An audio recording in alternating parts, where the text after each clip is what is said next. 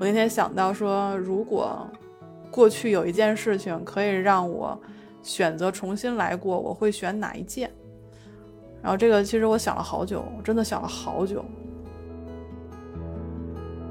就是这几件遗憾带给我的一些思考，让我发现我并没有很好的爱我自己。你知道自己哪儿不足，你也是在补，但是你知道你补不了多少，知道你自己的能力有限的时候，其实你内心还是空的。其实我觉得一大部分我做这些事情这些年，其实是不断的沉浸在一些事物里，是不断的去麻痹自己的。你觉知了，偶尔不接受，经常不臣服。对，非常正确。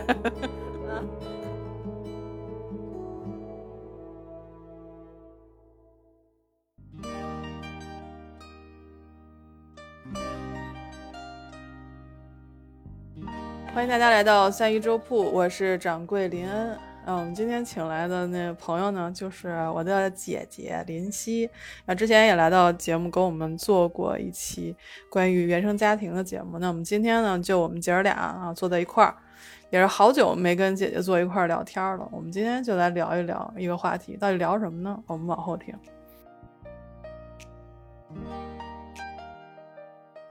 就其实也是想，一直之前就想到了一个问题，所以我讲就今天跟姐姐坐这儿来聊一聊，就是关于我那天想到说，如果过去有一件事情可以让我选择重新来过，我会选哪一件？然后这个其实我想了好久，我真的想了好久，就是说会是一种遗憾的事情，一般是遗憾的事儿，对吧？就是我想过去把它修正了，或者把它改了。但是我现在想了好久好久，所以我就说今天跟姐姐聊一聊这个。姐姐有没有什么事情想是去重新选择的，或者说有一些遗憾的事情，我们可以聊一聊。你刚才在讲的时候，我坐在窗前看外面大雪纷飞，我觉得今天下午实在是一个特别适合聊天的这么一个时机。就是你你开始的时候提到了一个词，嗯，遗憾。其实我看着这个雪花的时候呢，也在想这个遗憾。我我们之前的确是做过交流的这种访谈的节目，但是我觉得那时候好像，呃，跟现在是不一样的。那个时候的自己呢，好像还处于一种呃自以为是很明白的状态，但是现在就好像不一样了，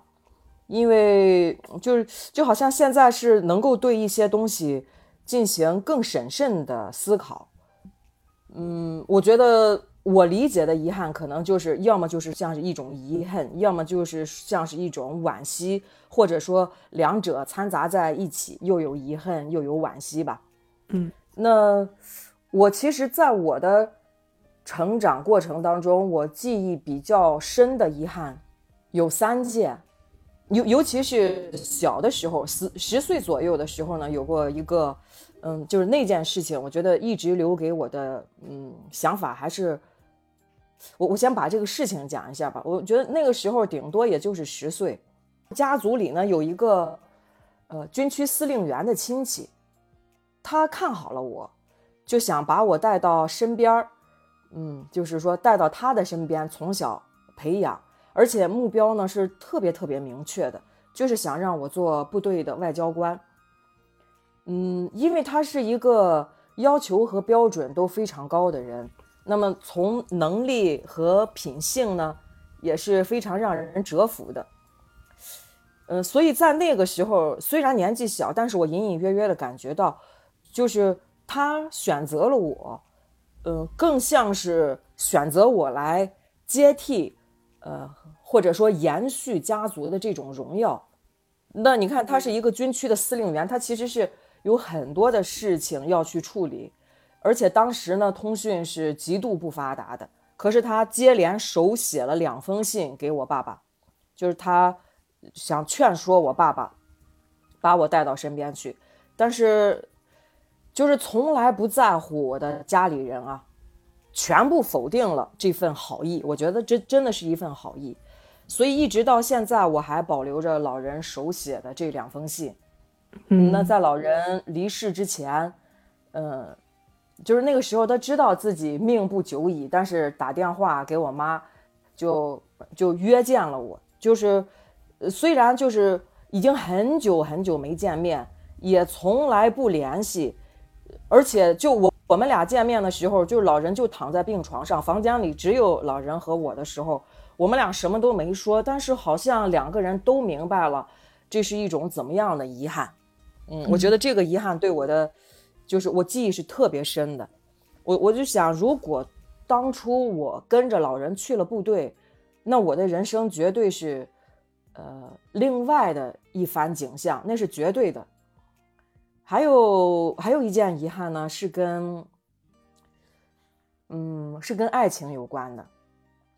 就是，呃，我能确信我的初恋。他与我真的是情投意合，彼此满意而且满足的，但是因为就是最终是因为家里人的言行态度，那渐渐的两个人情感冷却，导致就是分开。嗯，那在情窦初开的年龄，这件事情也也的确是一种，就是今天来看是一种非常非常大、非常非常深的遗憾。嗯嗯，另外一件遗憾呢是成年之后了。你看，人成年之后，其实思想啊，还有一些情感，其实都相对成熟了。嗯，就在这么一种状态下，认识了一位同性的友人，啊，不仅认识了。同时也认定了这个友人是不错的，跟自己各方面都比较相像，就是自己很愿意跟他建立一种长期的、稳定的、那心灵上这种，呃，互相青睐、信赖的这种关系。但是在相处之后，发现他利用了朋友的真挚和能力，呃，做了伤害朋友的事情。那这件事情真的，如果是用一个词来形容的话，我只能说。让我唏嘘不已。就这件事情，嗯，其实就是带给我的那种遗憾，是真的是好长好长好长的时间才走了出来。就是当时会觉得为什么会这样呢？这真的是一个很大很大的遗憾。不过，呃，说是遗憾，但是我发现通过这几件事情，也就算是比较大的遗憾吧。嗯，教会了我很多人生的功课。你看，就我并没有说，因为机会的流走，成为了一个怨天尤人的人，也没有因为就是爱情的消逝，就成为了一个呃郁郁寡欢的，或者从此不再期待爱情的人，呃，更没有因为一次友情的背叛与重伤，成为一个啊武断的去防范所有人的人，而且我发现。就是完全相反，我成了一个比之前更豁达的人，所以我会觉得遗憾有的时候会带给我们很多的成长吧，因为毕竟是遗憾，让我们看清了现实，也看清了一些自身的局限，嗯，看清了自己并不是事情走向的那个主宰，所以有的时候会觉得有遗憾也未尝不是一件好事儿。嗯，那就是我其实还是刚才那个问题，就是说，如果就是这三件事里面有一件事情可以让你重新选择的话，你会选哪件？你会你会做什么呢？嗯，我我我觉得你这个问题特别好。呃，就是如果说让我重新选择的话，重新来过，重新，那我不会从这三件事当中去选一个。我觉得就是。就是这几件遗憾带给我的一些思考，让我发现我并没有很好的爱我自己。你比如说，我十岁的时候，因为大家要求我特别听话，我为了让家里人知道我其实是一个很好的人，我会努力的去听家里的话。那如果当时我真的很珍惜这个机会的话，我完全可以哭，可以闹，或者说，就是说用我的方式去表达抗议，就是说这是属于我自己的机会，我很想去，但是当时我并没有表达自己的呃观点和想法。那么在跟初恋相处的过程当中，呃，我的确是因为嗯对方的父母对我的一些言行，嗯造成了伤害，嗯，表达过不满，但是更多的是觉得那我可以做得更好一些，呃，我我可以去证明我自己很好。那么在在跟友情，就是说我虽然得到了背叛，得到了重伤，我明明是知道的，可是我没有去找他说过一句，我我当时是在心底里把他给放弃的。那如果我当时不选择放弃，呃，我找他谈一下，你你这样会葬送我们的友情，因为事后我也了解到他其实也非常后悔，他觉得失去我这个朋友，他非常后悔。所以你看，其实这个看起来是这些遗憾，嗯，是别人带来的，但是我，我反而是觉得这这些遗憾更多的是因为我没有很好的珍视我自己，嗯，呃，所以你你刚才问说，如果可以重新来过，重新选择的话，嗯，是什么？我觉得我会直截了当的回复你，我想好好的珍视我自己，我觉得我无视了自己，忽略了自己，甚至呢。怀疑过自己，严重否定过自己，就是通过上面的这三个遗憾，我觉得就淋漓尽致的就表达了，就是刚才我说的，我无视自己，忽略自己，怀疑自己，甚至严重的否定自己，而且我觉得自己对自己，呃，太不好，太不宽容，也太不爱惜。嗯，我觉得这个是就说咱俩不愧是姐儿俩，真的。就咱俩虽然不是这个这个一父，就就就同母所生啊，对一父所生，我们不是就是真正血缘上的这个姐妹，但是我觉得咱俩在想这个问题的时候，是是方向是非常一致的。因为当时我我就在想，我说我说我定了这个题，我要聊遗憾，那我人生到底有什么遗憾？我那天下午想了一下午，我就在这在想，我说哎，我遗憾什么呢？我有什么可遗憾的呢？因为我好像人生好像从小到大就是除了身体上有的时候就有点这事儿那事儿的，好像人生相对还是比较平顺。我好像也没有什么特别遗憾的事情。但是后来我就想起一个事儿，就说如果说有一件事儿要重新来过的话，有这么一件特别特别小的事儿，而且我我相信有不少人干过，而且呢也不觉得这是一特别大的一个事儿。我给你讲讲啊，我我这事儿我没跟你说过，这事儿一般我都不跟别人说，就是，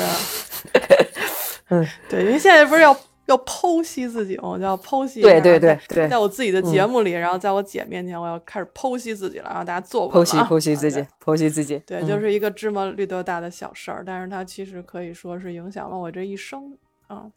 就是我小学的时候吧，我有一次考试，我考了好像是，呃。多少多少分儿我忘了，我就记得最后那个尾数好像是八十三还是九十三，我忘了啊。前面那数，嗯，我就没有办法接受，说我为什么考的这么低。嗯，虽然咱的学习成绩不是说拔尖儿的，但是我也没有办法，就是啊，我记得应该是个八十三。然后你想小学，比如一二年级，应该是二年级的时候，你考一八十三，就证明其实有点智商的问题，你知道吗？然后我就学不行，我说我至少我至少我要贴近一下那个九十分的线，然后回家就是至少就是不挨揍哈，就不当然家里也没人揍啊，就那意思啊，就是说那个至少别让人觉得自己智商有点问题哈。然后我就把那个我就把呀，就是有一道题，有一道题刚好是就是是多少分啊？我忘了，反正那道题刚好是有一个三，我把它改成了八，就刚好是一个正确答案。然后我就把那个八给改，我就把那个三改成了八，然后跑到老师那儿去说：“我说老师您判错了，啊，我我应该是再加六分儿啊。”对，然后老师看了我一眼，然后说：“哦，是吗？”然后他就把那分儿给我加回来了。然后从那一天开始，我觉得我的人生就就改变了，因为你知道，如果我是卷面是八十三，我给它改成八十八，那是一回事儿。呃，但是我干了这件事儿呢，是我把我的题目答案改了。我我不只是说我改了分儿，我我还改了答案，我还让别人相信他出了错，而且我对了。嗯嗯嗯。然后 就是这就是完全另外一回事儿了，你知道吗？就是我我大脑没有办法接受我没上九十分这个事实，所以我觉得特别不舒服。然后我就那么想哈，我还居然就是实施了某种手段去解决这件事情，然后就事后觉得自己特不是东西。但是就是但是分儿也改了，所以所以就这个件事情对我来说其实是。不能说是遗憾吧，我觉得就是有点悔恨，就是你说的那个第一档，你知道吗？就属于我的第一档。虽然这件事情特别小，但是这个事儿之后呢，我的人生就因为这件事情有所改变。当我觉得这个事儿不舒服的时候，我一定会去想方设法把这件事儿给粉饰太平了。但是也不是说我习惯性说谎或者什么，嗯，但是我就通过这个事儿，我就开始粉饰自己的言行和思想。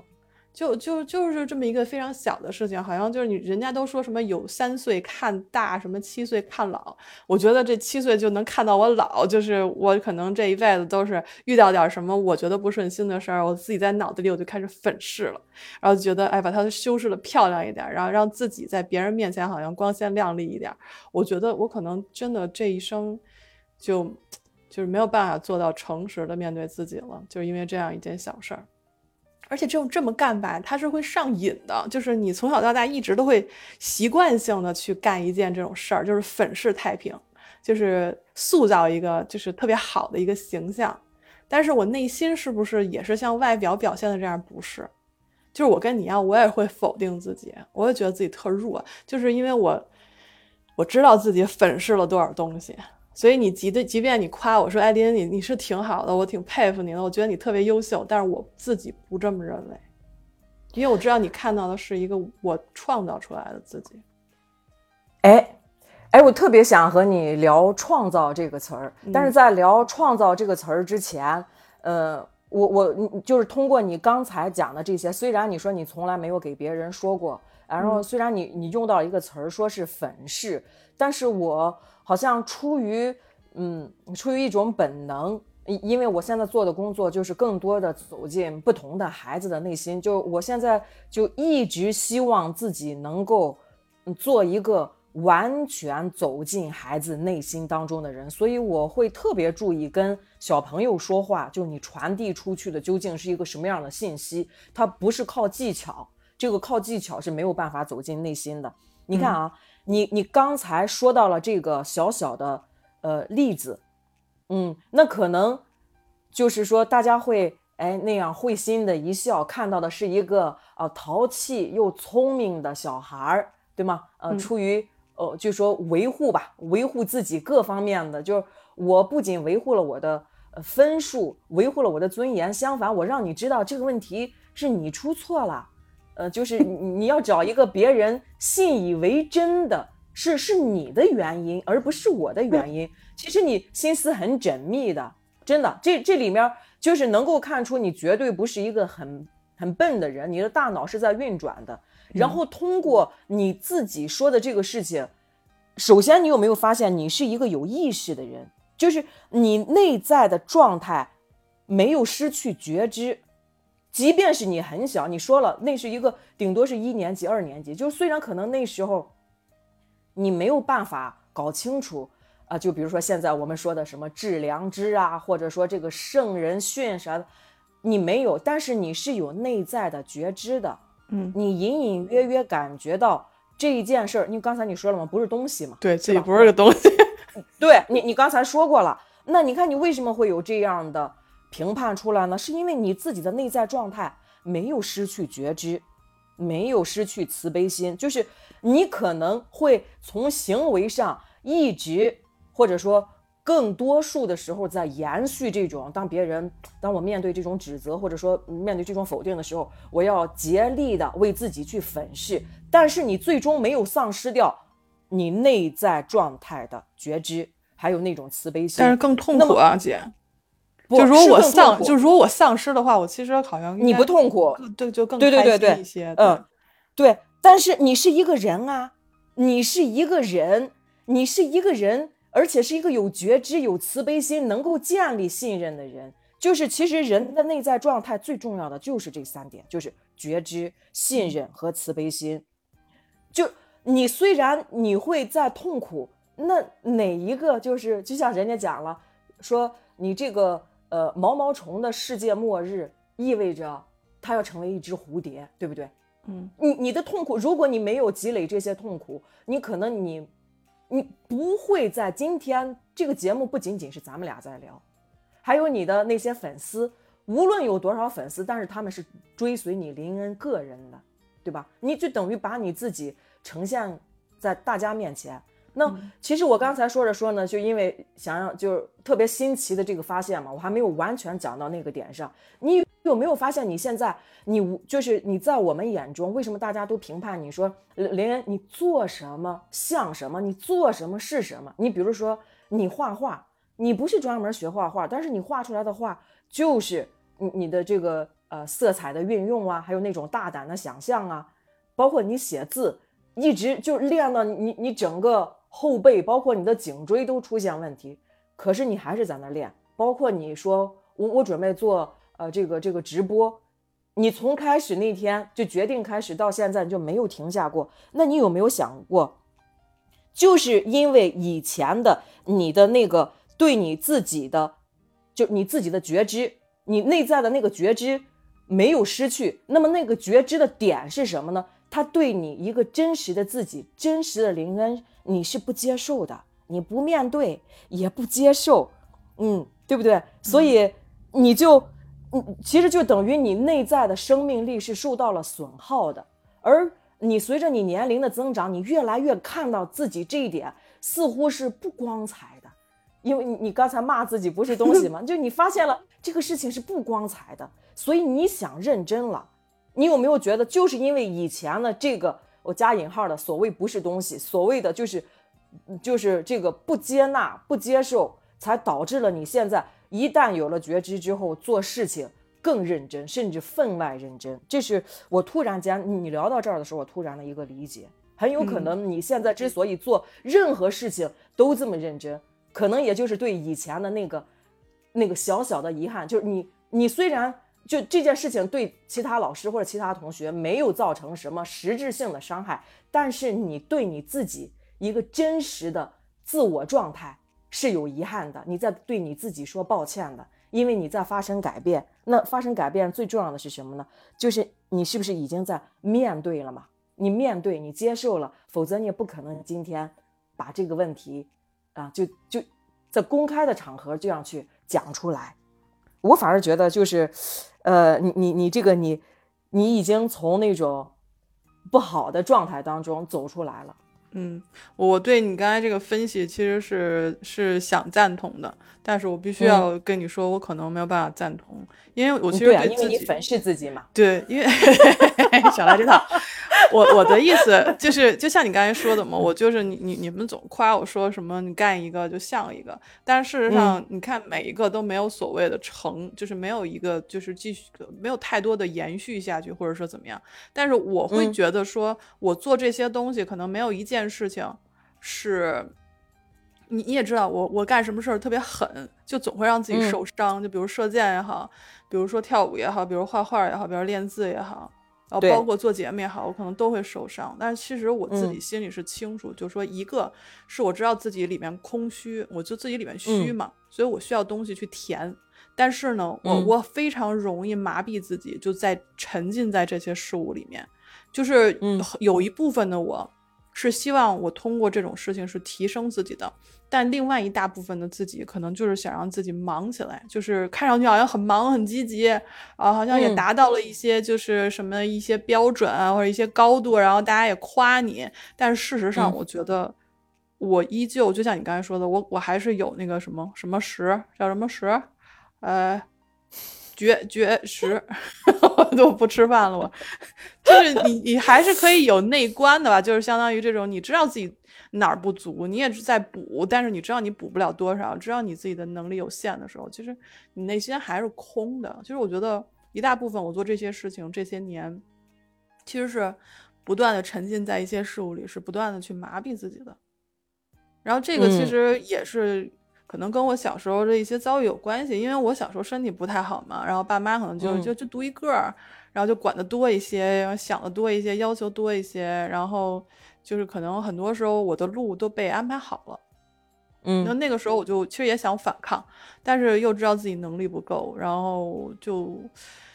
也知道自己其实也不太说白了，就是我也不是特别。愿意负责任的那种人，就是你肩担着责任多累啊！然后就是爸妈给你安排好了，你就听着呗。然后就是反正对了就对了，错了就是你们的事儿。就是我其实真的是这么想的，所以今天在自己的节目里剖析自己，我也是放开了，就爱怎么着怎么着去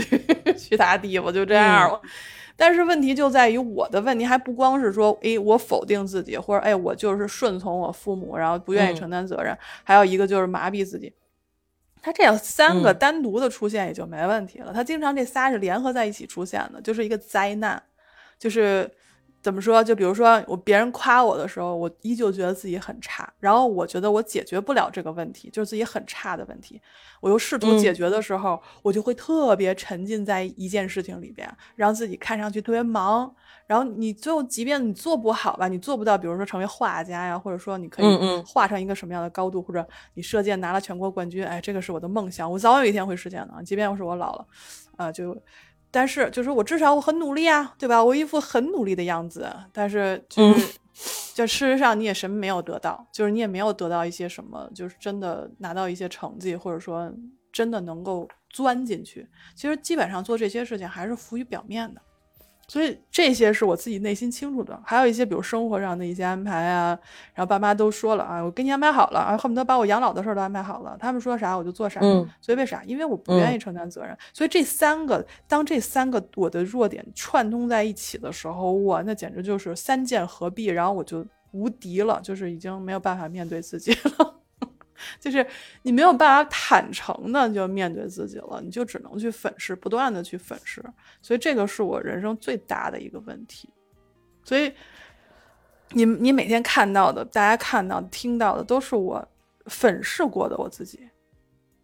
嗯，虽然是粉饰过的，但是有一点你也必须承认，就是你是在不断粉饰你自己，但是你的表现出来的那种毅力和韧性。呃，那个是没有经过任何粉饰的，就是谁也不能说你这个付出的过程是在粉饰，嗯，就是这个过程是实打实的，嗯，你没有没有偷过懒，你而而且你没有或就是说，就除了你自己之外，你并没有以此来，就是说你的目的没有目的性，你并不是想通过这件事向任何人去证明。你没有向你的父母证明，也没有向你的，就是说周围所有任何的人证明，你只是你用了一个词非常好，麻痹，你是在麻痹你自己。但是我们所发出的那种赞赏也是发自肺腑的。为什么？因为就是刚才我说的，无论你多么粉饰你自己，那是你自己看待你自己，而我们看到的那些行动。啊，那那那那就是说水滴石穿的、绳锯木断的那些行动，那是日复一日、扎扎实实、确实存在的东西，它是实打实的。那而且呢，通过这个过程，呃，我也希望通过就是咱俩今天的这个聊天，你呢，嗯，能够试着来看一下，你先不给自己下一个评判啊，就是说，你说我是在麻痹我自己，或者我知道我内心是空的。你看，你刚才跟我聊天的时候，你说。如果可以重新来过，你会选择什么？那我现在会觉得啊，重新来过这四个词，就是说这四个字儿，它本身你有没有觉得它特别性感？重新来过这个词呢，真的好性诱惑力。对呀，你看，我我我自己，我本人就特别喜欢一个词儿，破壁而入。嗯，因为我觉得这个词儿它背后的能量特别大。那如果一个人的头脑不先于他的身体去破壁的话，那永远做不到入，而且呢，不仅你入不了，还会永远处于受困的状态。所以，就是，嗯，并不是所有的人都有重新来过的意识。当有了意识之后呢，你你怎么在具体的生活当中去践行？这其实是一门非常细致。又非常漫长的功课，是那你嗯，你你现在可不可以就是说我我不会去要求你啊，你你不要去说麻麻痹了啊，你不要怎么着，那个不是，嗯，那个是有要求的，就是你你可不可以试着先不下评判，因为当你评判的时候，它意味着你并不接受，就刚才我说的，又回到了我们那个原点，你并不接受真正的林恩。就是你，你能不能先不给他下评判？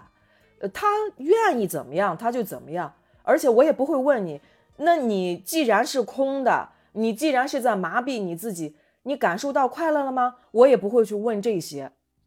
我现在就是哪怕是作为你的一个朋友，普普通通的朋友，我也会这样说。更何况我是你姐姐，就是我们能不能够试着不给任何事情下定义、下结论？你看，就刚才我说，就我们。有了意识之后，怎么样在一个具体的生活当中去践行，它是非常漫长的，也是非常久远的。它是一门功课，那是功课，你就得学，就得练，就得修。修的，除了心之外，就是我们说的意识之外，更多的还是行为。可是你也要看到，有很多人呢，他是没有办法去面对的，没有办法，嗯，就是他想不到意识这一个层面。而你很好啊，你从你小学一二年级开始改那个，改那道题的时候，你一直到现在，你是一直有意识的，而且你也是在处理这样的细致的。你可能你自己并不认为，就是就像刚才我说，你所付出的，你射箭也好，呃，录音也好，你有没有觉得，就每一次，就大家有什么问题，就会首先想到问一下林恩怎么样，问一下林恩怎么样。就是你那些东西，那不是在粉饰你。如果单纯是靠粉饰，你是没有办法获得别人真正的那种认同的。这个认同就是，当我在这方面出现问题的时候，我知道林恩能够给我一个客观的，而且是最高标准的一个答案。那我不用去求证这个过程，就就就我我省了求证的过程，我直接可以拿来用的。那这种认同，它不是粉饰来的。所以，你可不可以试着啊？就是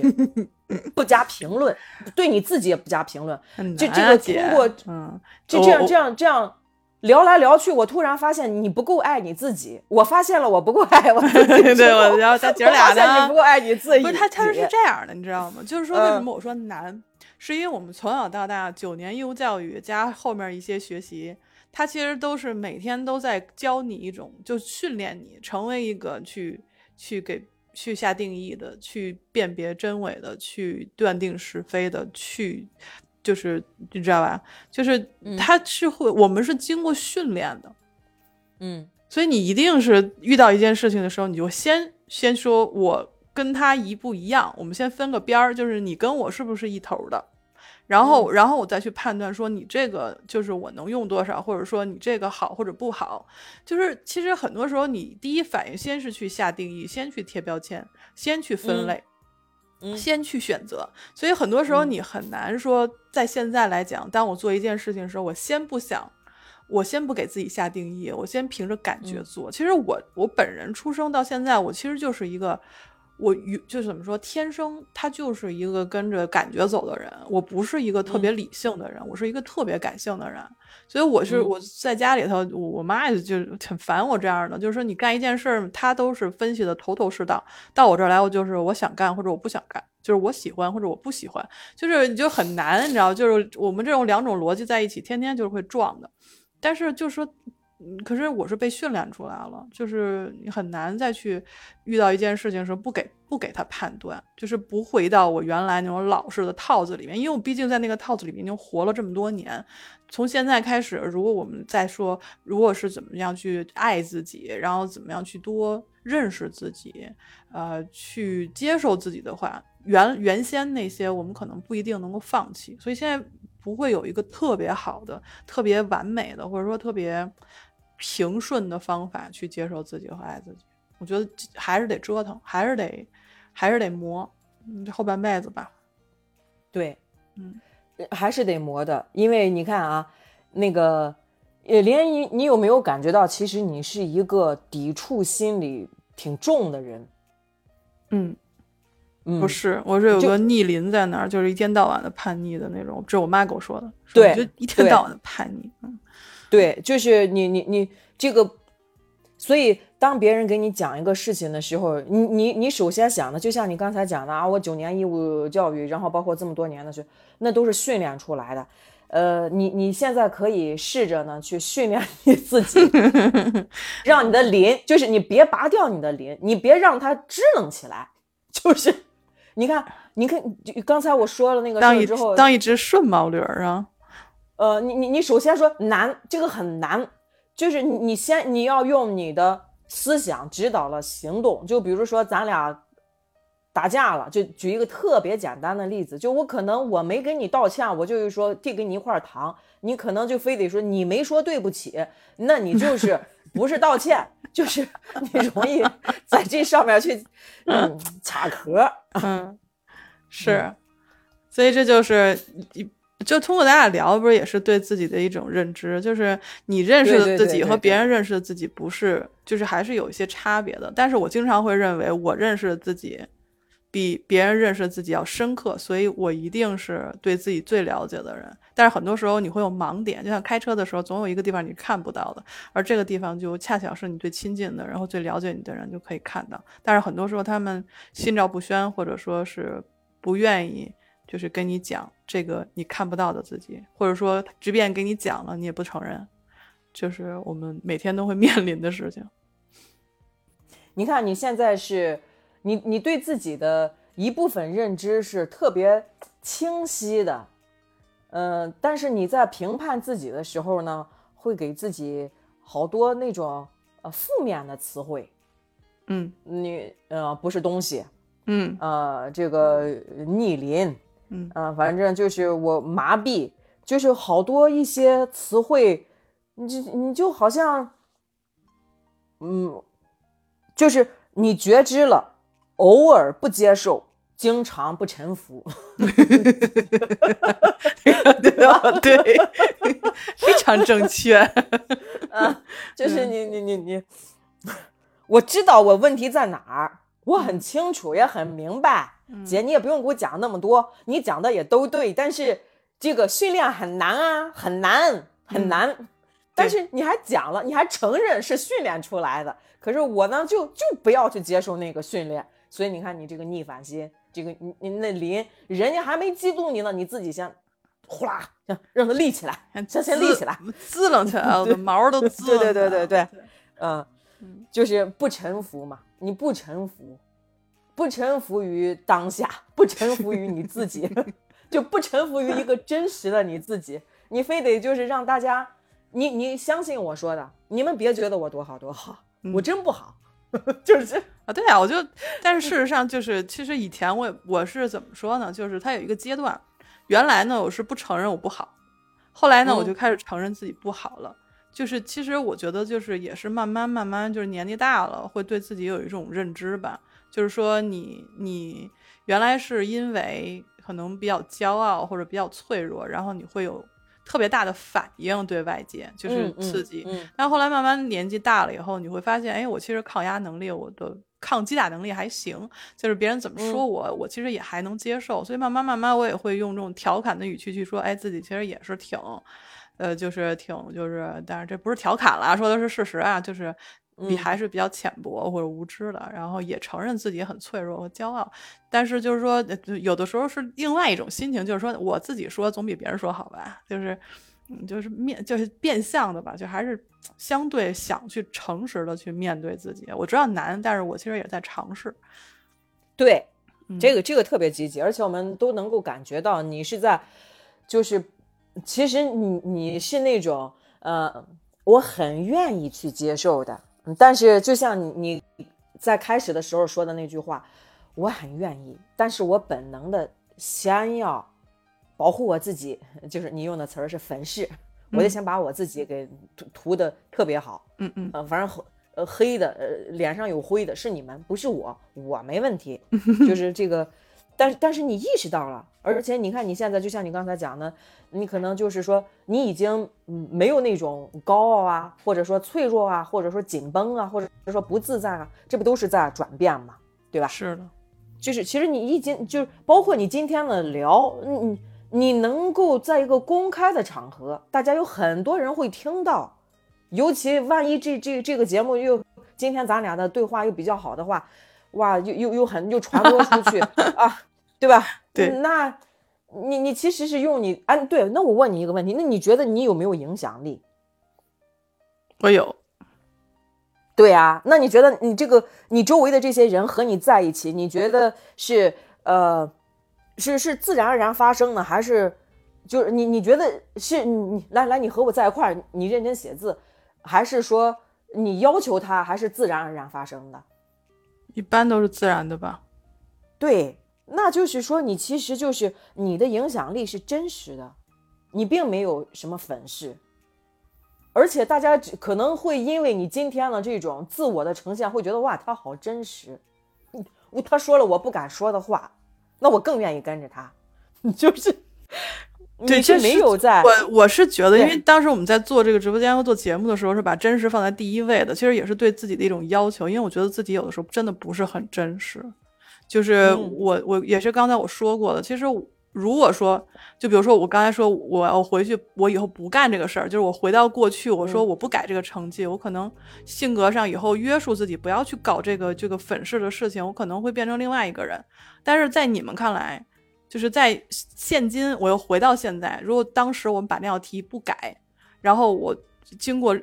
另外一种，就是对自己的一种怎么着努力，我还是会到今天这点儿，然后跟你坐在这儿，你们还是会看到其实是同样的一个人。就是其实我我是会成为我现在每天塑造的那个人。就是从外面来看，我们其实可能就是一样的，但是对我自己内心来讲，就是完全不一样了，就是里边不一样。就是我现在的自己，我会感觉到自己是就虚浮的、游离的，就是缺少力量的。但是如果我能够成为一个我现在在塑造的那个自己的话，就是不去做那些粉饰的事情的话，我可能会相对的说变成一个比较坦然的、比较稳固的、比较有生命力的一个林恩。就是可能现在来讲，很多人看我就是一个相对坦然的、稳固的、有生命力的，这个就是我。给大家展示的我想成为的这个人，我也成为了这样的人，但是我内心依旧是在我知道的那个地方，我是不够有力量的，所以我现在在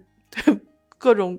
努力，让自己能够更稳固一些，更坦然一些吧。刚才在咱们俩聊天的过程当中，因为我比较兴奋，就是我说我可能看到了你为什么这么认真的那个，就是你内心的一些经历。我用到了，就你先谈到的创造，然后我紧跟着就说到了创造。嗯，就是你看，嗯，你刚才说的那个林恩和现在此时此刻的这个林恩，他其实是你也用到了一个词，是生命力嘛，对吧？嗯，它是创造出来的，那包括将来一个更好的林恩也是被创造出来的，所以这又到了刚才我们说的，你其实你是你你内在的状态，你有觉知。而且你已经有了这部分意识，甚至你的这部分意识已经在指导着你往一个你自己认为更好的方向去走。这个状态是你自己能感觉到的，是舒服的。就你刚才说的是坦然的。那事实也证明，你已经就初具雏形，就是你已经创造了一个新的你了。是，我一直在努力，一直在努。其实我一直在努力，就是。就是成为一个有觉知的人，就是即便我说我之前可能有觉知，知道我哪儿不好，哪儿哪儿好，但是我希望就是能够行动起来，就是让这个人真的可以立起来，就是真的可以出现在我的世界里面，就是我可以成为这样的人，所以才是只能，我好像是从这两年才开始真的有这个力量去去慢慢把这个人。捏起来，就是把自己捏起来，塑造成就真的让他活起来的这样一个，而不是说是我努力打造的一个外部的东西，而是说要由外及内的，从内部也要变成这样的一个人。我可能后半辈子都会致力于此吧。那非常好啊！你看刚才讲了一个公式，我说你已经 觉知，呃，这个是偶尔接受。啊，经常不臣服，那你把前面这几个词，就这个定语去掉，那你觉知加上接受加上臣服，你就朝着这个公式去慢慢的去去走，你可能就是你用不了此后漫长的一生，你可能就是，但你我我就经常觉得啊，你些你说那些高僧突然都是顿悟，嗯。他他只是那一顿，他就突然明白了，他不是在那个顿悟之前，他走了那么多的弯路，碰了那么多的头，流了那么多的汗，流了那么多的血，才有了那一个顿悟，有了那一顿。那你现在所做的一切，都是为了那个顿在做准备。嗯，所以你很快，希望能有悟的那一天，就是，唉，就是他就说是说，那那有的时候还是会心有余而心有余而力不足，反正就是觉得，哎呀，这个人我还真是一个很很怎么说。像个人的人，就是大家好像很多人都有这方面的问题。我也跟一些朋友交流过，他们也有大概这方面的问题，所以我觉得我应该不是一个个例。虽然我很想成为这个世界上的唯一，但是偏偏我觉得我面临的问题也是很多呃我的朋友们还有我的听众朋友们面临的一些问题。所以就我们努力吧，咱们。你看，那你讲到这儿的时候，我简单给你分享一下，嗯我就是继续我刚才讲的那个，你问我嘛，重新来过嗯。啊、就是说你你你会你会怎么样重新来过，或者是重新来过之后有什么不同啊，或者你你准备怎么做？嗯，我觉得，嗯、我我不想去评判你应该怎么怎么怎么样，嗯，嗯我说了，我们要很叫呃减少评判的东西。那至于我以前怎么样，你也是会，你你知道，呃，并且您能够感觉到，嗯，我觉得人其实是完全可以创造一个呃不一样的自己的。嗯，在我意识到我不是很爱自己之后，那我我的觉知开始工作了，那然后我就接受了，然后我也臣服了。那怎么臣服的呢？我就想，我我不会再急匆匆的去赶时间啊，不会在比如说我一方面啊、呃打着鸡蛋，一方面跟林恩聊着天儿啊，嗯就是我完全接纳啊，我此刻或者说享受此刻正在经历的一切。我吃饭的时候，我就坚决不去说话了，我也不去听书或者听歌了，我什么也不干，我就是吃饭。嗯、那么就是说，我会静下来观察我自己，呃，而且，嗯，如果用到一个词儿的话，我会去非常细微的探究我自己的所思、所想、所行，就是。嗯，尤其我当我想起以前的一些伤害的时候，因为这几年的，呃，也也经历了一些比较大的呃变故，嗯，就是有很多你没有办法去解决的一些事情出现的时候，那你你毫无疑问，你本能的就会想，哇，我的天呐，我为什么会遇到这样的事儿？我感觉谁的日子好像都会比我好过吧？我承受的是怎么怎么，就是那那种那那种评判对自我的那种啊，就是那那种同情可怜啊，或者说这个觉得自自己呃委屈，没有人心疼，没有人帮助啊，那那那那些不好的情绪就全来了，就是能量哇呼啦呼啦呼啦就一点一点也没有了。但是当我开始细微的去探究我自己的这个想什么呢？啊，我我我我做的是什么呢？那时候更更侧重于我会及时的去制止自己胡思乱想。就比如说，当我有脑子里又出现，呃，我觉得，呃，没有人关心我，没有人爱我，就当这个念头出现的时候，我会马上的去问啊，果真是这样吗？你真的一个人都没有爱你吗？如果一个人都没有爱你的话，你你就是你什么也感觉不到，那你现在有没有知觉呢？你不能说你因为此时的你现在是不是因为情绪不好啊？呃，是不是你你在在情绪的波谷？嗯，那能不能不做这样的评价？所以我会马上的把这个胡思乱想给停下，嗯，然后就只回答自己，哦，对我现在真的，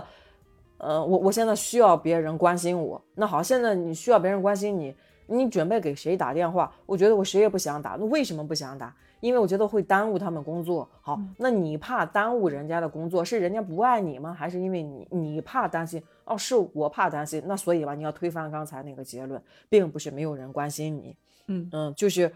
我呢就会去问自己，你真实的感受是什么？你就跟自己去对话嘛，就观察自己的需要是什么。然后我发现我我我我原来我就是需要别人来关怀我，那我现在就就嗯嗯，那你又怕人家工作被打搅，那你能不能自己关心你自己啊？能啊，那你想要什么样的关心啊？我就想他搂搂我，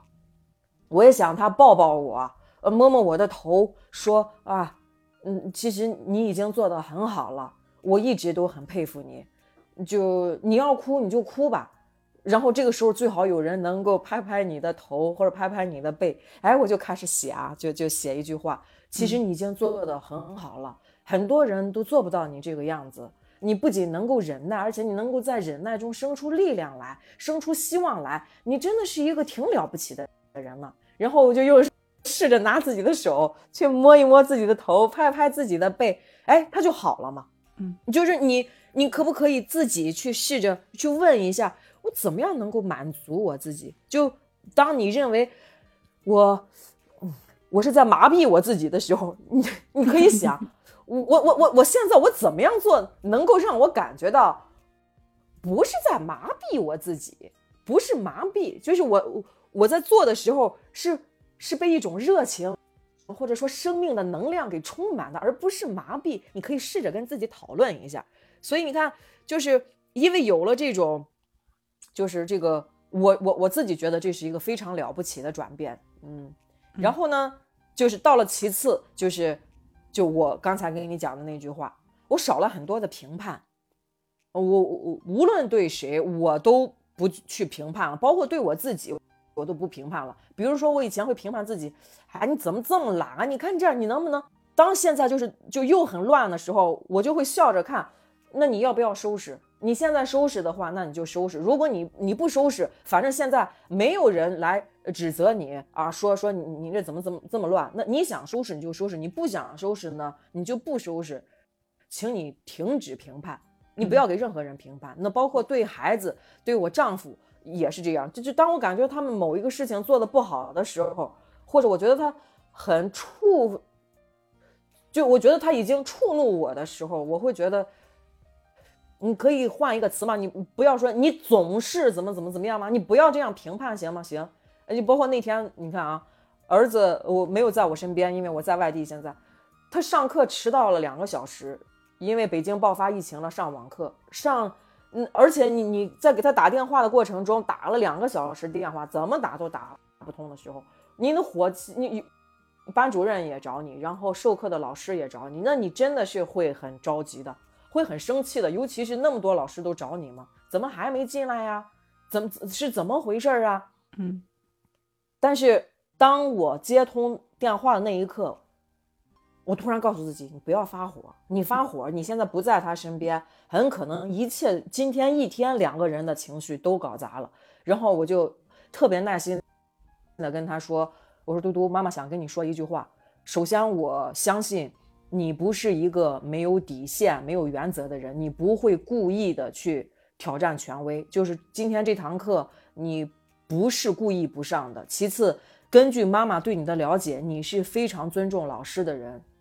嗯，也就是说，今天迟到了，你一定比我还要难过，会感觉不好意思。我说，所以妈妈不会批评你。也不会去问你干什么去了，你包括你昨天晚上是不是晚睡觉了？我说我这些我都不想去问，我就觉得一会儿下了课你要给班主任道歉，你毕竟是上课晚了，让班主任付出了更多的精力来惦记你，也要给授课的老师说声抱歉啊，就是你可以把你的原因告诉对方，并且你要向你自己承诺，你不可以再，嗯，不可以再迟到。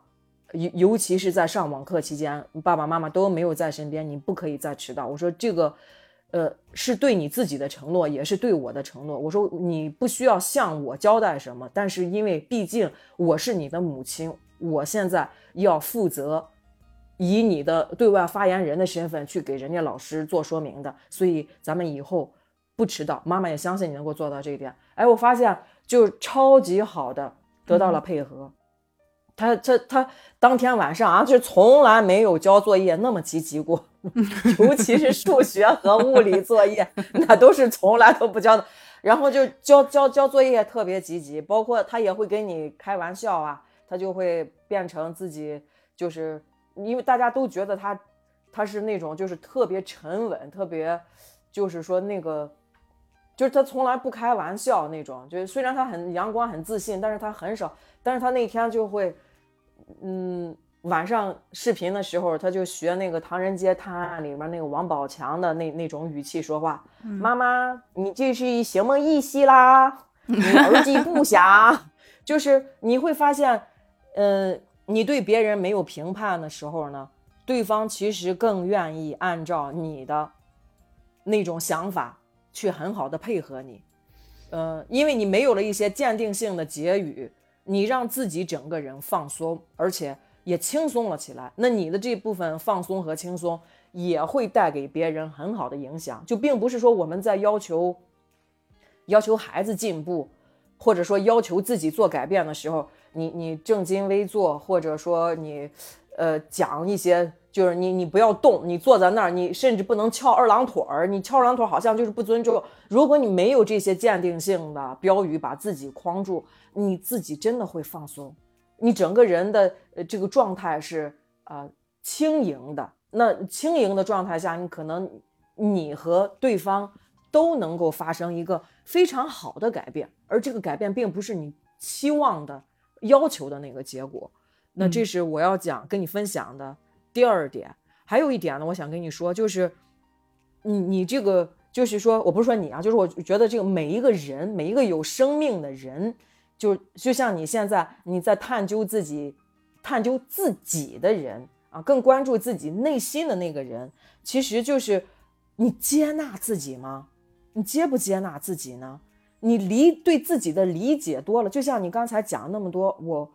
呃有的时候妈妈会说我。这个逆鳞，或者说爸爸妈妈给了我那么多的安排，他们就要求我去去去臣服于他们吧，或者说你把这个词儿用到父母身上也是可以的，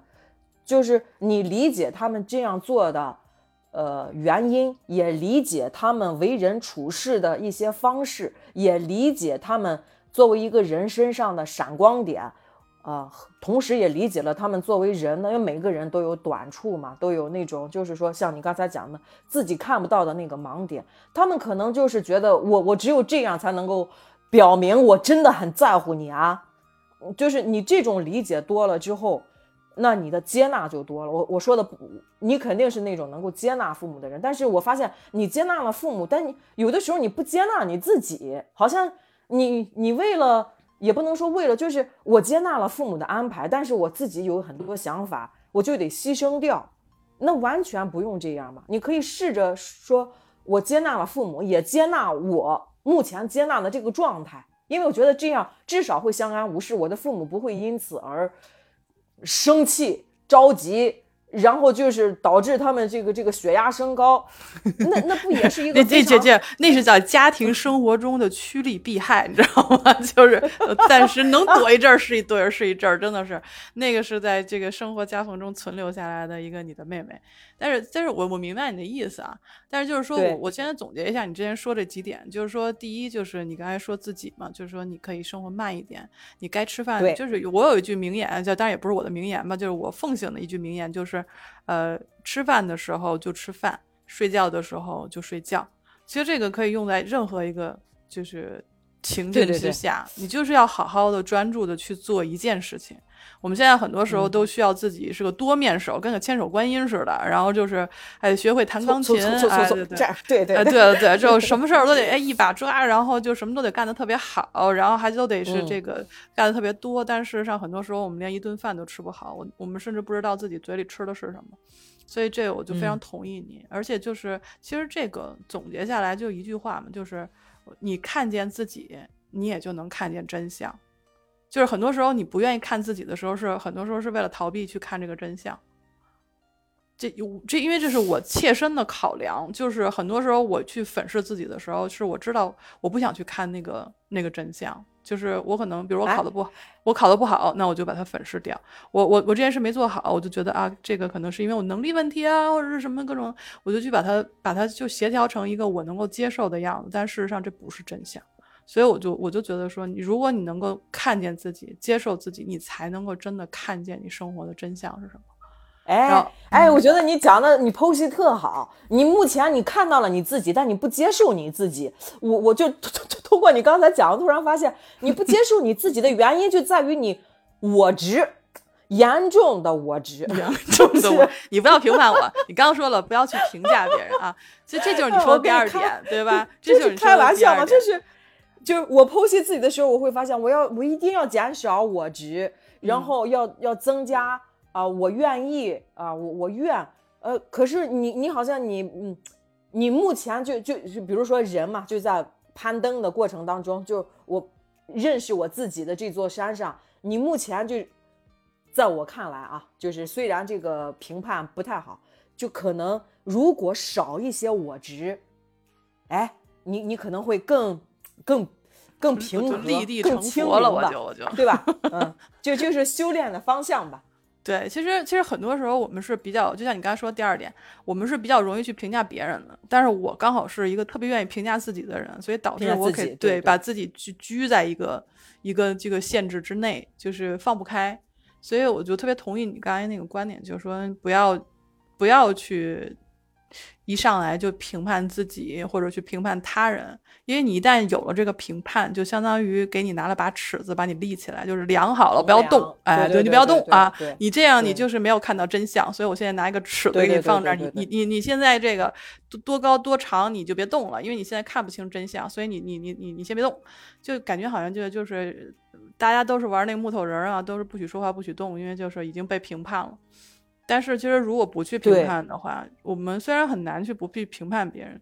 就像我刚才说的，就是我们被训练出来，一定要找出一个定义，一定要找出一个就是判断。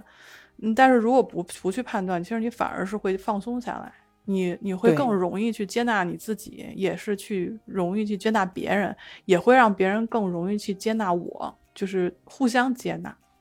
所以我就觉得，就是我们需要看见自己，就是看到自己的界限。就是其实很多界限是自己给自己画的，就是我的很多界限就是是自己给自己画的。我明知道，但是有的时候这个界限可以保护我的话，我也有的时候确实不想迈出去，或者不还不想打破它。嗯，就适应了，适应了，对对，其实活得很好。你嗯说我我还缺什么吗？我我每次就是当我觉得心情不好的时候，我就跟我妈说，其实我会有焦虑的状态。然后我妈原来经常说的一句话就是：“你有什么 你焦虑啥呀？你有什么好焦虑的？你缺什么吗？嗯就是你，人家说家里可能就是说缺钱哈，你缺钱吗？我不。嗯人家说没地住的地方，你缺住的地方吗？不缺。人家没工作，你有工作吗？有。那你还缺什么？你还有什么好焦虑的？你的生活已经被安排的妥妥当当的，你有什么好焦虑的？这个就是我焦虑点，就是因为我的内心我觉得不够，就是所以我要就是更好一点，就是更吸纳一些东西。然后后来就是，就这几年，我不是这两年不是就是正好赶上疫情，然后开始开播，然后开始做播客，然后就觉得给我注入了一种新的生命力吧，就是会让我从内心愿意打开自己。就原来我裹得很紧的，我不会去跟人家去讨论说，还做个节目，然后剖析一下我自己，那不可能，对不对？所以现在我就觉得，就是我愿意把自己慢慢敞开，就是哪怕说这个这个自己，我原来认为不是很好的，就是很就是一很一般的一个人，并不是并不是一个优秀的人，并不是一个什么高知什么精英，但是我愿意把自己就这样让自己呈现给大家，就是愿意慢慢的把这层保护了我这些年的东西打破掉、展开掉，让自己变得舒展下来。我可以，我相信自己可以接纳更好的，怎么说，更多的人。然后，但最重要的还是我接纳自己吧。嗯，所以这个就是非常完美的啊、这个你你刚才说的这句话，就是你你刚才的这几句结束性的啊，不是不是总结性的陈词，总结性的陈词啊，就是你刚才的那个提问嘛。其实提问当中就是这问题就是答案嘛。你说你重新来过，你有没有觉得就是因为啊、这个妈妈问你你有什么可焦虑的，然后你就就就你就对啊，怎么怎么怎么样。你就刚才的这一番陈词，不就让大家意识到，其实就是说，呃，人都是有精神方面的追求的，并不是说我有房子住，我也不缺钱，甚至我我我我我哪儿都有房子，嗯，但不代表我会活得很快乐。人最终还是要走上这种心灵探索之路的，就是你你嗯心里是不是开心，你心里是不是。就又又到咱们刚才说，你你是不是一个有觉知的人？你能不能够把这部分觉知而且你在一开始的时候，就是咱们俩刚开始的时候说啊，现在调整一下啊，用心流打开，怎么怎么样？其实那那那些才是才是，就是说决定一个人过的，对吧？是不是过得很愉愉悦呀，很平和呀，不焦虑呀，对不对？嗯，对，接纳你自己呀你早早晚晚你会走上一条对去审啊视自己、去去寻找自己的一个道路。因为原来我也跟三鱼粥铺我们这些老听众我们说过，我说来到三鱼粥铺一直待着，每天过来听我这胡说八道的，然后听我做节目的人，其实他有有一个共通性，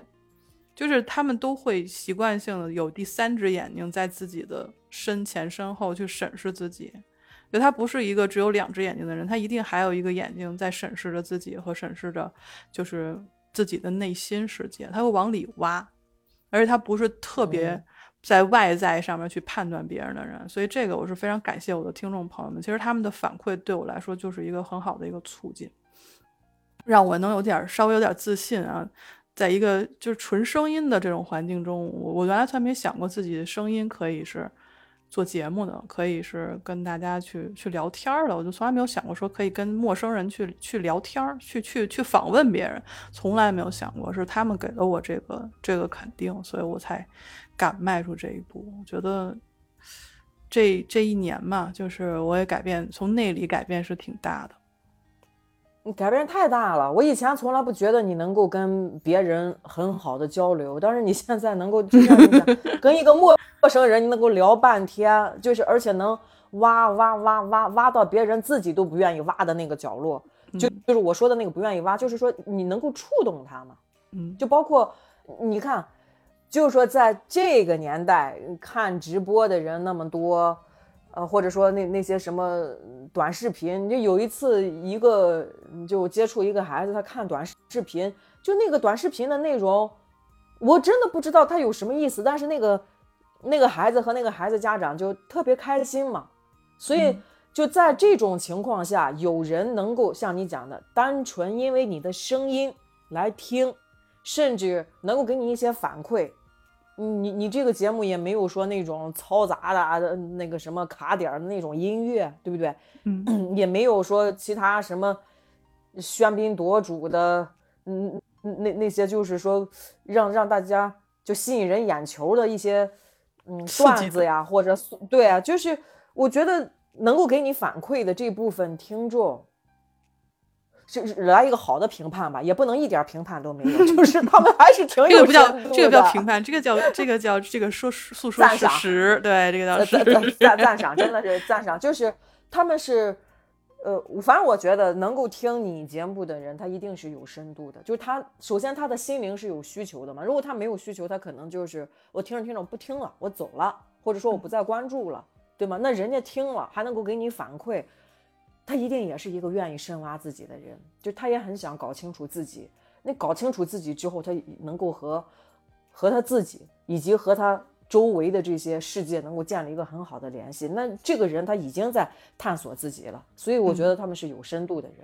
嗯他他其实我就我是觉得就是说，能能现在啊，同志们，你们现在听到现在的人，至少现在是心里很静的一个状态。就是其实很多时候，为什么我们喜欢看短视频，就是那些相对刺激的东西，就跟咱嗑瓜子儿是一样的。就我嗑一个，我知道我肯定能吃着瓤儿，就它它是一个奖励机制，你知道吗，姐？就跟咱嗑瓜子儿，为什么嗑瓜子儿我嗑完一个，哎，吐一个，又嗑一个，嘎嘣嘎嘣嘎嘣，我一下午嗑好几袋儿，这就是一个奖励机制，就是跟我们看短视频是一样的。但是很多时候，当我们不满足于这嗑瓜子儿的时候，我们可能就会去去找其他的一些东西。就是我觉得瓜子儿 是要有的啊、那个其他的也是要有的，但是我们不能把所有的时间，就是至少一天我不能花三四个小时去嗑瓜子儿。我可以花个就是半个小时、一个钟头，就一钟头，还看电视剧的时候我嗑个瓜子儿，但是我不能把我我所有的闲闲余的时间我都来嗑瓜子儿，那我最后可能得到的就是一个瓜子儿牙，还有上火，嗯，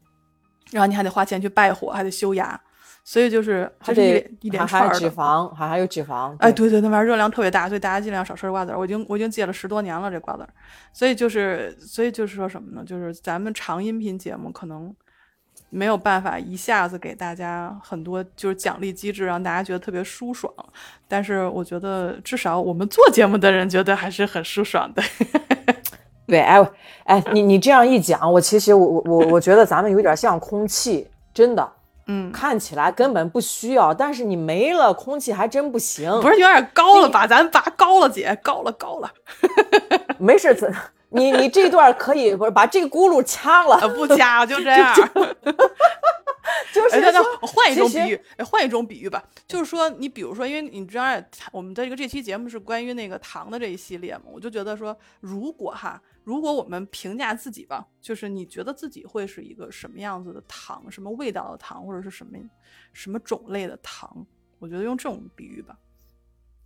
行，但是我刚才那个比喻我要说一下，嗯，就是不是不是拔高你，也不是拔高我，也不是拔高这个节目。我觉得这个就是就人的心灵成长，真的其实就是空气。你离了空气之后，你是没有办法存活的，你就会感觉窒息、呼吸不畅、不痛快。就是你看，连人就通过你自己的经历，你就会发现，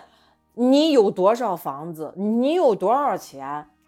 你最终都要走上探索自我这条路，就满足你精神成长、心灵成长的那条路，是真的是这样的。所以，就像你刚才讲的，所有的观众如果听众啊能够听到现在的话，就证明他们是认同这句话的。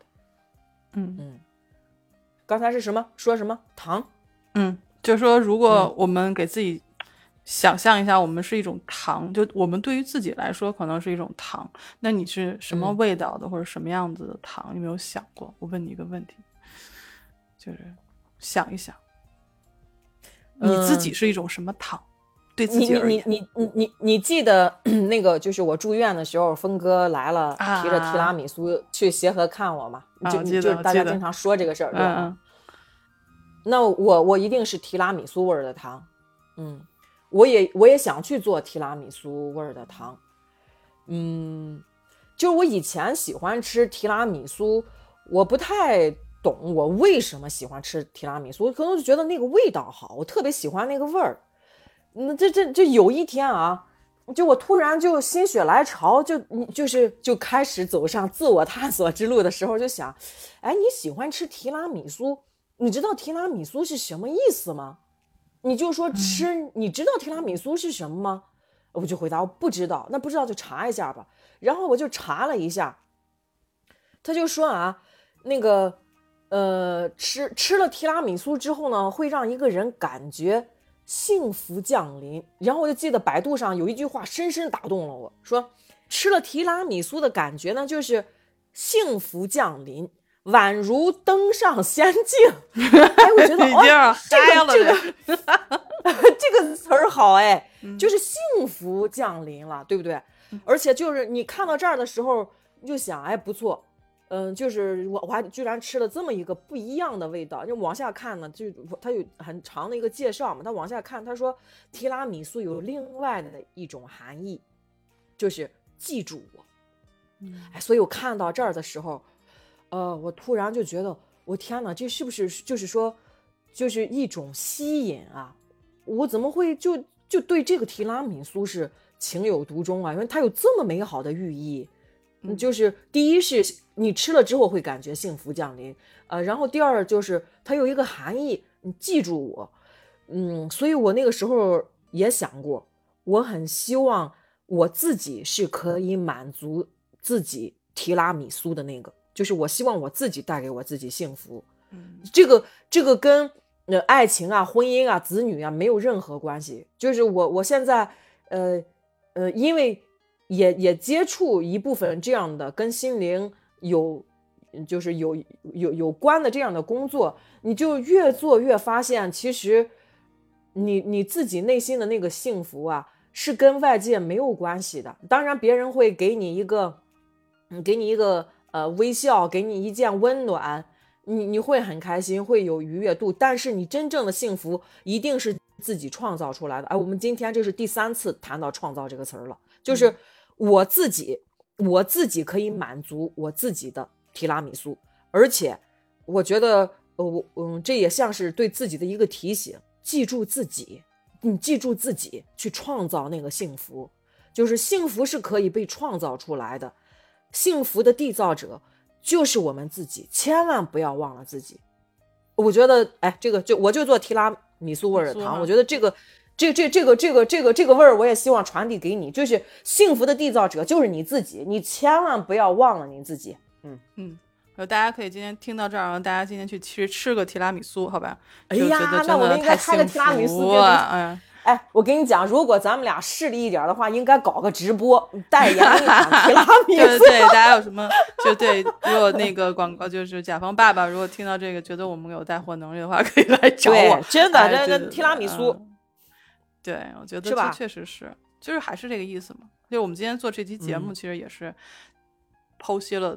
剖析了我们自己，然后说了我们的遗憾。哎，完美，完美，完美。哎，我我我，哎，你你你你你一开始你还怕担心我是不是太板正啊？你有没有觉得就是越聊越嗨？就真的现在你，我觉得今天的这个节目，虽然我不是做节目，但是我觉得从开始到现在，我我们特别富有生命力，就是很认真的在谈话。虽然谈话的过程之中我们就很愉快，呃，但是它是有生命力的，是有力量的。就是，嗯我觉得无论是怎么样，就是真实的，真实它就具有一定的力量。就是真实本身就是有生命力的，它就是会，就是怎么说，给自己力量，也给别人力量。就是我，我其实也看了好多，看了好多这种。就是鸡汤会说啊，你这个人生不能有遗憾啊。然后你比如说有人说这个没有对深爱的人说谢谢呀，然后这种，我其实我觉得其实很多人是欠自己一声谢谢。就是我其实我跟自己相处的时间是最长的，没有人可能比我跟自己相处的时间更长。但是很多时候我没有善待自己，我没有对自己说谢谢，我没有爱过自己。我觉得这个才是我们应该更这一生觉得遗憾的事情。所以不要做这种遗憾的事情。嗯，哎，你有没有觉得咱们俩真的就是特别像？就就是为什么咱们俩会就差一天啊？就是你在。一三一一三一四一生一世，对啊，一是你有没有觉得我们没有说我们没有我们没有说提前来来，咱俩明天讲啥讲啥，但是我们最终的落脚点都在于我们欠自己一声道歉，我们最感觉到抱歉遗憾的那个人是我们自己。是，所以不要做这种事。我们有，我们还有很长很长的时间去去善待自己，去爱自己，去让自己知道自己是值得的。就是在这个世界上，不要说什么生而为人，我很抱歉，我生下来我就要爱好好的爱自己。就是我觉得这一生才是满足的，千万不要欠了自己那一声谢谢。嗯，还有跟自己说一声我爱你，我爱你。嗯，提拉米苏，记住我，记住你，记住我们自己，对，对，就是记住我们自己，是。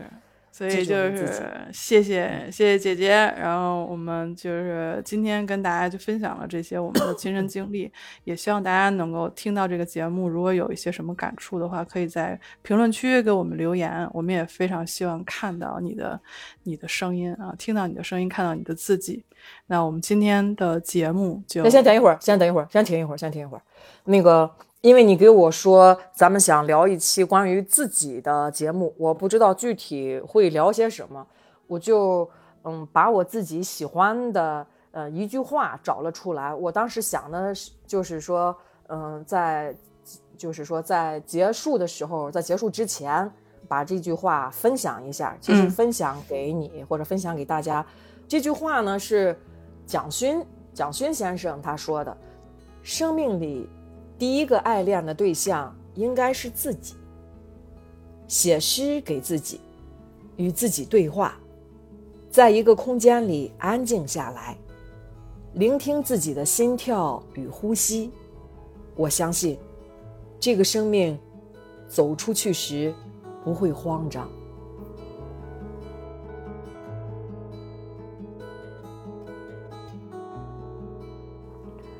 我分享完了，我就是觉得最后这句特别打动我，就是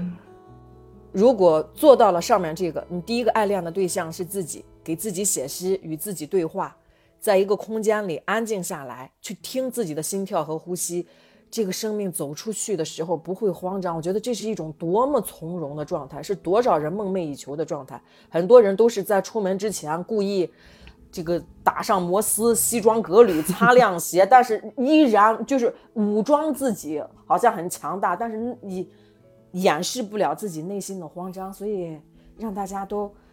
走生命走出去的时候不会慌张。就像我们这个节目，希望听我们节目的人走出去的时候，生命不会慌张。嗯，真好，这句话我非常喜欢。我也我觉得这句话可以就是说出了我的心声。